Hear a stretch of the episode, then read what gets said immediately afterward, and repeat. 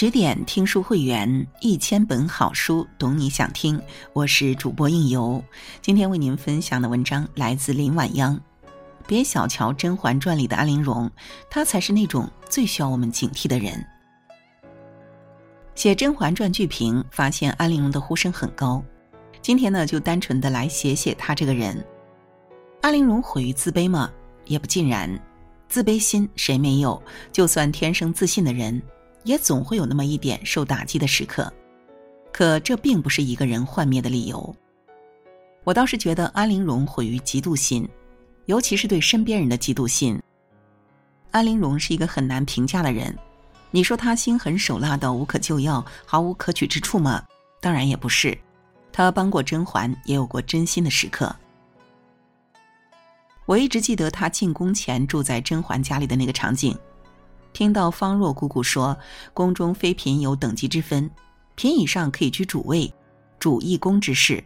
贵人常在答应可以要多少有多少时，一脸调皮的说：“那我就是最末的答应了。我只听说外头有九品芝麻官的，原来宫里还有九品芝麻小主。”很有意思的是，当初他说这话的时候，并无任何酸气。反倒是甄嬛怕他不自在，还意味深长的投去了一个关怀的目光。但安陵容则是在说完这句话之后，和流珠浣碧一起笑了起来，觉得方若姑姑讲的那些事情甚是有趣。与甄嬛一开始就对后宫生活有戒备心不一样，进宫前的安陵容虽有自卑心，但更存留天真。她对后宫生活主要还是好奇和期待，还有一点小兴奋。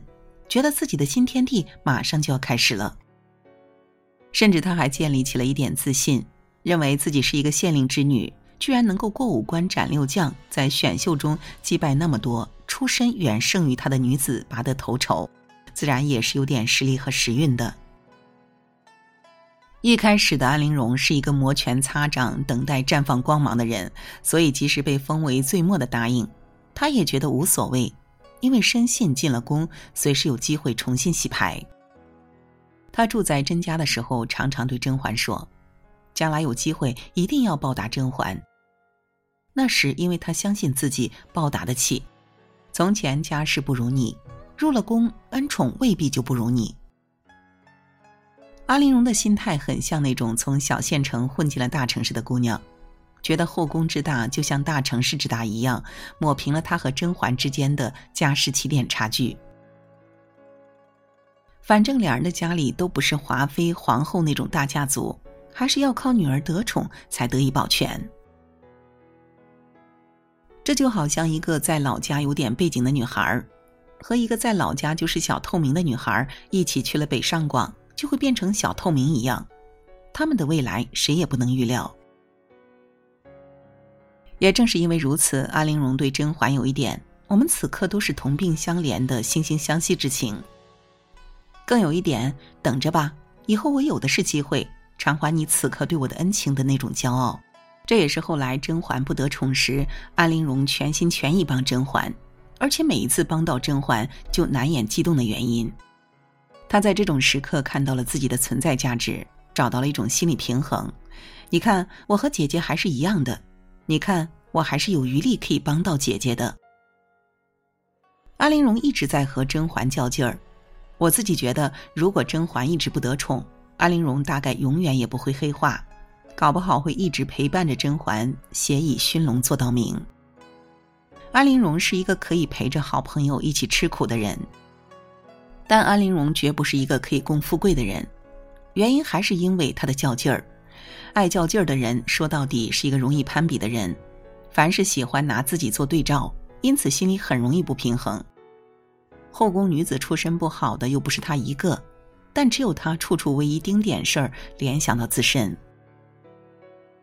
看到别人过得不如自己或者和自己一样苦，她会有点怜悯心，因此甘愿雪中送炭。但如果看到别人过得比自己好太多，则容易滋生嫉妒心。生怕自己被比下去，反而开始会主动远离这个人。如果大家不相信，可以仔细看看安陵容对甄嬛的态度是什么时候开始转变的。他们两个人的隔阂绝不是因为甄嬛把安陵容的衣服送给了浣碧，更不是因为纯儿言语间的刺激。早在甄嬛得宠时，安陵容心里的那根刺就种下了。甄嬛得宠后，安陵容开始有意疏远甄嬛。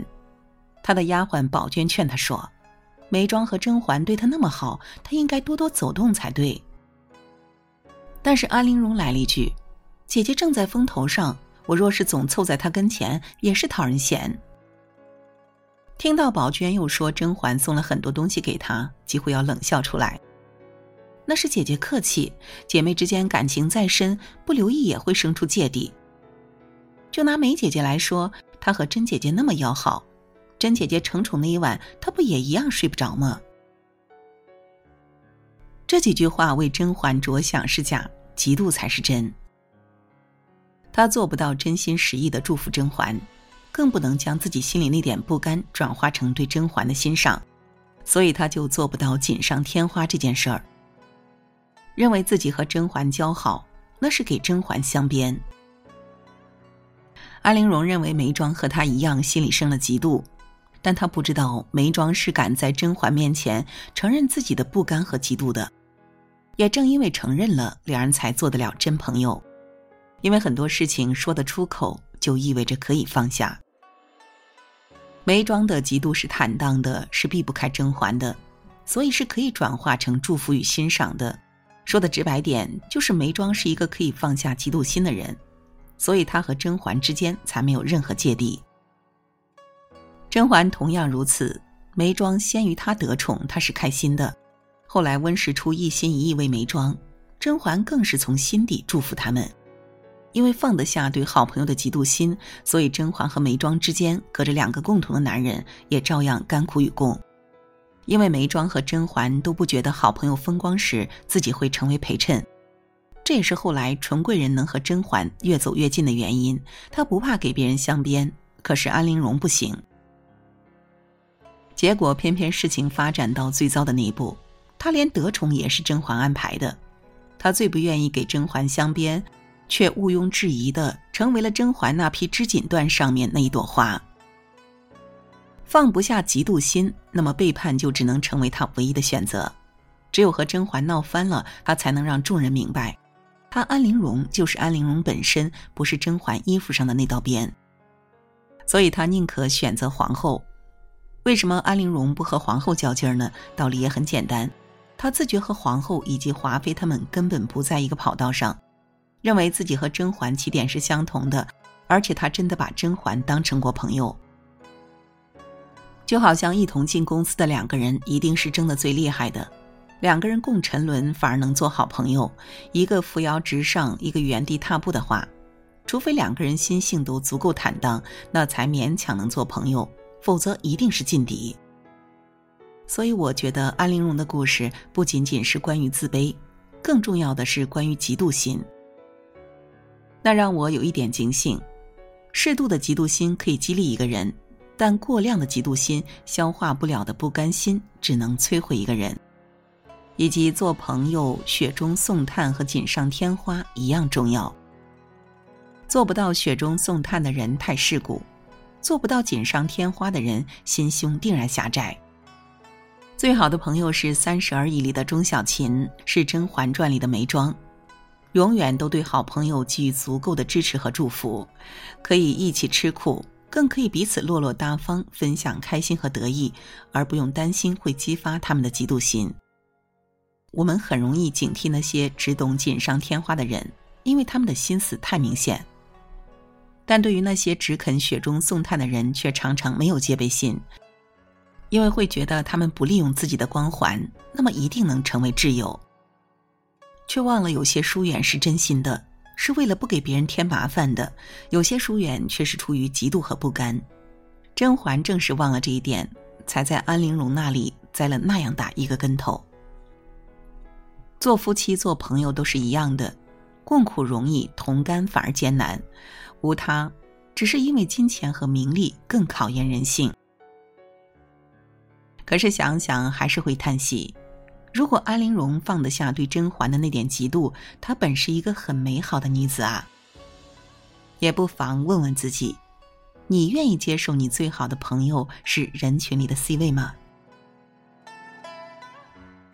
好了，今晚的文章就为您分享到这里。更多美文，请继续关注十点读书，也欢迎把我们推荐给你的朋友和家人，一起在阅读里成为更好的自己。我是应由，让我们在下个夜晚再会了。